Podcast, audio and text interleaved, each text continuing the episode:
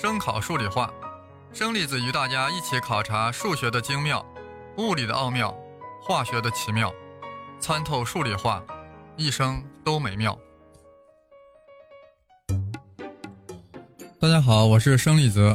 我们在前两集给大家介绍了欧几里得几何，初步感受到了欧式几何完美的逻辑系统，从定义到公理再到定理，步步惊心，浑然一体。两千年来啊，人们对欧式几何有的只是学习和膜拜，没有人越雷池一步。正是因为它建立在非常扎实的公理系统之上，欧几里得不朽的名著《几何原本》一开篇就列出了这个公理系统，包括适用于所有科学的五大公理和针对几何学的五大公设。所谓公理和公设呀，是一回事儿，都是显而易见却无法证明的道理。比如说，五大公理中有等量代换公理，就是跟同一个量相等的两个量相等。也就是说呀，如果 a 等于 c，并且 b 等于 c，则一定有 a 等于 b。这一点是很显然的，却无法证明，只能作为公理。再看五大公设中的头两个，第一，过相异两点能做且只能做一直线，也就是两点决定一条直线，这也显然到啊无法证明的程度，只好做公设了。第二，线段可以任意的延长，这听着简直就是废话呀！线段当然可以任意延长了，但你能证明吗？不能，那就只好做公设好了。任何具有逻辑性的理论体系啊，都必须从公理出发，否则任何一个命题都无法获得最终的证明。而有了公理系统，任何一个定理的证明啊，最后就落脚到起初设定的公理之上了。而公理是不证自明的，于是乎，定理的证明啊，就大功告成。欧几里得几何原本之所以伟大啊，不只在于它建立了完整的几何学，更在于它是用公理系统建立理论体系的最早典范。但这个典范似乎在某一点并不那么尽善尽美，似乎有点瑕疵，那就是它五大公式中的第五公式，听起来好像不太像公理，有点像定理。不信你也听听：如果一直线和两直线相交，且所构成的两个同旁内角之和小于两直角。那么，把这两直线延长，它们一定在那两个内角的一侧相交。这听起来太费劲了，啰里吧嗦的，哪里像一个公理呢？就连欧几里得自己啊，也觉得它不是一个公理，想去证明它，也就是用另外五大公理和四大公式去证明它，结果始终证明不出来，只好把它放在了公设之列。后来的数学家啊，更是觉得第五公式啊不像公理，也是前赴后继去证明它。虽然没有获得公认的证明，但至少将第五大公式的表述呀简化成为了一个等价的说法。大家听听，第五公式的另一种等价表示是在直线外一点做已知直线的平行线有且只有一条。也就是说呀，过直线外一点能做出一条平行线，但也只能做出一条平行线。这个听起来啊，又简洁又顺溜。我们下面啊，就用这个简洁的说法。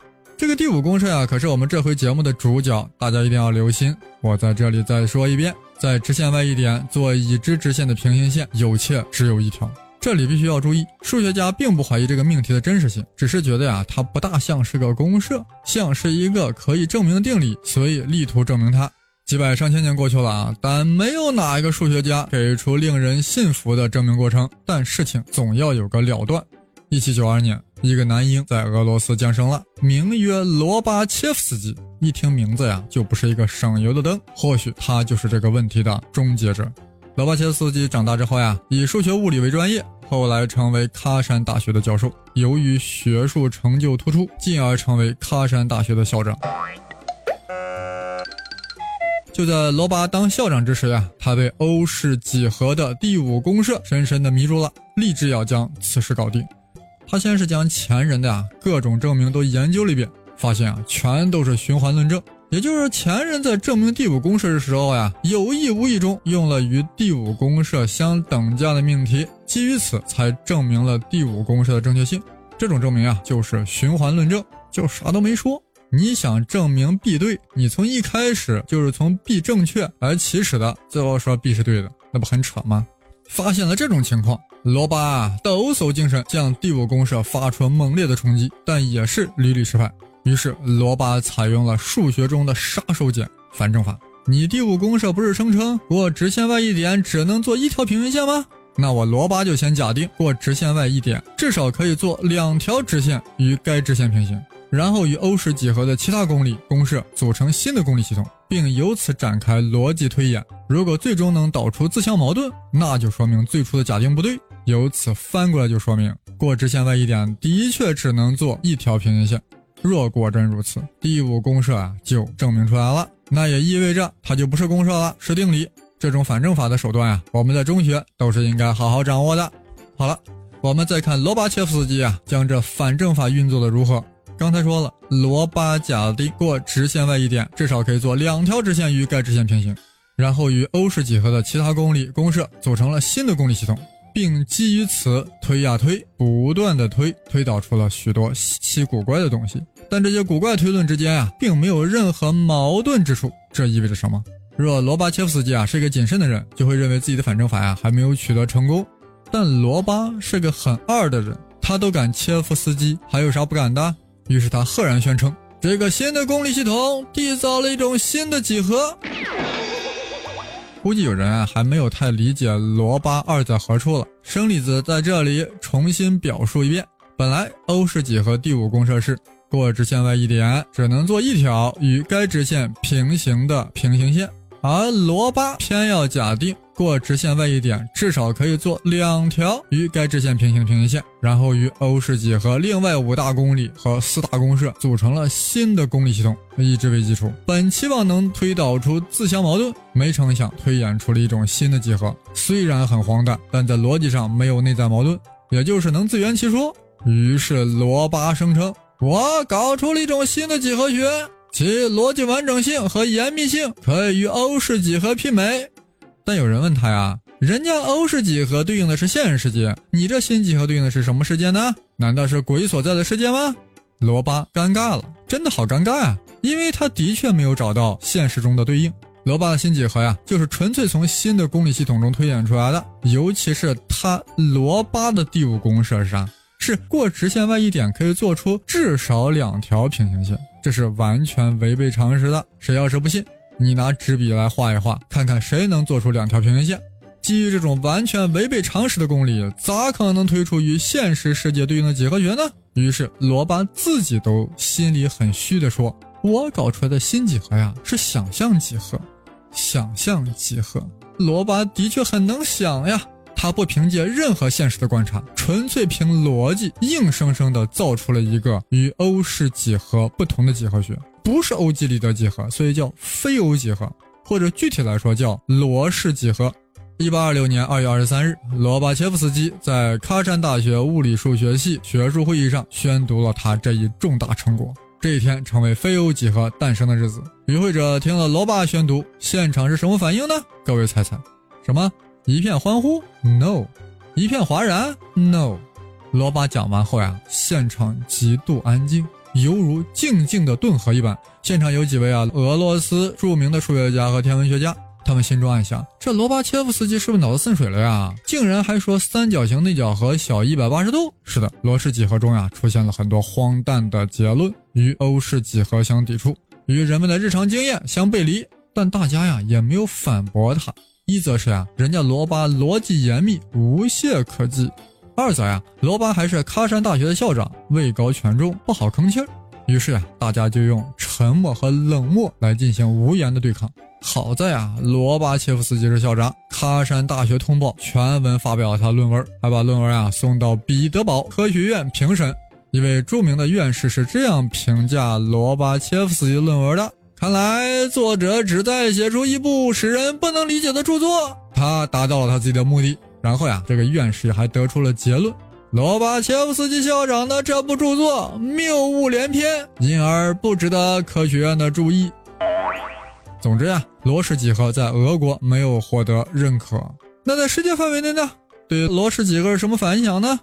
没有人公开支持罗巴切夫斯基，但公开反对的不少。英国著名数学家摩尔干说。我认为啊，任何时候也不会存在与欧几里得几何在本质上不同的另一种几何。可以说，莫尔干说出了当时学术界对罗氏几何的普遍心声。说的再难听点啊，那意思就是你罗氏几何到底是什么玩意儿啊？纯属无稽之谈。这欧几里得几何啊，才是反映现实世界唯一正确的几何学。其实啊，有一个德国数学家非常赞同罗巴切夫斯基，但他不敢站出来表态。他谁呀？他就是数学王子高斯。当时的高斯呀，早已是功成名就，可谓是数学领域的扛把子。他若是力挺罗巴呀，情况马上就不一样啊。他为何心中赞许罗巴呢？早在罗巴刚刚降生之时啊，高斯已经对第五公社有了很深的研究，也产生了建立非欧几何的念头。所以当他听到看到罗巴理论，可谓是心有灵犀，暗暗称许。既然如此，他为何不公开站出来力挺罗氏几何呢？因为他有两怕：一怕学术界不满，动摇他扛把子的地位，毕竟此时的高斯已经是老王子了，做事相当的谨慎。二怕教会的打击和迫害，这欧式几何呀，可是天主教会所背书的，就如同当初的地心学说。你罗巴想当哥白尼，我高斯可当不了布鲁诺。当然了，高斯也没有完全沉默啊，他是逢人便说罗巴很强呀，强的有如一头牛，但绝口不提罗氏几何。一八五六年，罗巴切夫斯基黯然去世。喀山大学为他举行了隆重的追悼会，盛赞罗巴一生的成就，但绝口不提罗氏几何。是的，罗巴的思想太超前了，生前没有获得本应有的巨大荣誉。就在他去世十二年之后呀，意大利数学家贝特拉米证明了非欧几何可以在欧式空间的曲面上实现。现在我们都知道啊，罗氏几何就是双曲面之上成立的几何学。这一点啊，罗巴切夫斯基自己都不知道。现在想想啊，这罗巴真是超强，在没有想到双曲面的情况下，竟然缔造出了双曲面上的几何，也真是让人醉了。所谓双曲面，就是双曲线绕着其对称轴旋转而成的曲面。有人不太好想象双曲面的样子，大家都见过马鞍吧？人靠衣服，马靠鞍嘛。这双曲面啊，就跟马鞍面很像。就是在这个双曲面上，或者说在马鞍面上，罗氏几何的各种怪诞结论获得了成立，找到了实际对应，所以啊，罗氏几何也称之为双曲几何。具体来说，在双曲面上过直线外一点，至少有两条不同的直线和已知直线平行。马上会有人反问啊，这双曲面上画出来的都是曲线，哪里还有直线平行的问题呢？问得好。这一点我们在下集再展开讲解。而现在我们在家里找一个马鞍面，就用铁锅吧，那就是一个类似的双曲面。然后你用粉笔在锅底上画一个三角形，其内角和呀还真就不是一百八十度。谁要是不信？那就亲手试一试，这个锅底上的三角形内角和呀，一定是小于一百八十度的。就在罗巴切夫斯基去世两年之后，有一位年轻的德国数学家，为了竞聘一个讲师职位，发表了一篇学术报告，从而开创了另一种非欧几何。具体什么情况，且听下集分解。只有将下集听了之后，才会站在整个非欧几何的高度，对罗氏几何乃至欧式几何有着更加深切的理解。尤其是你才会真正的明白什么叫公理系统，人生境界从此会达到一个新的高度。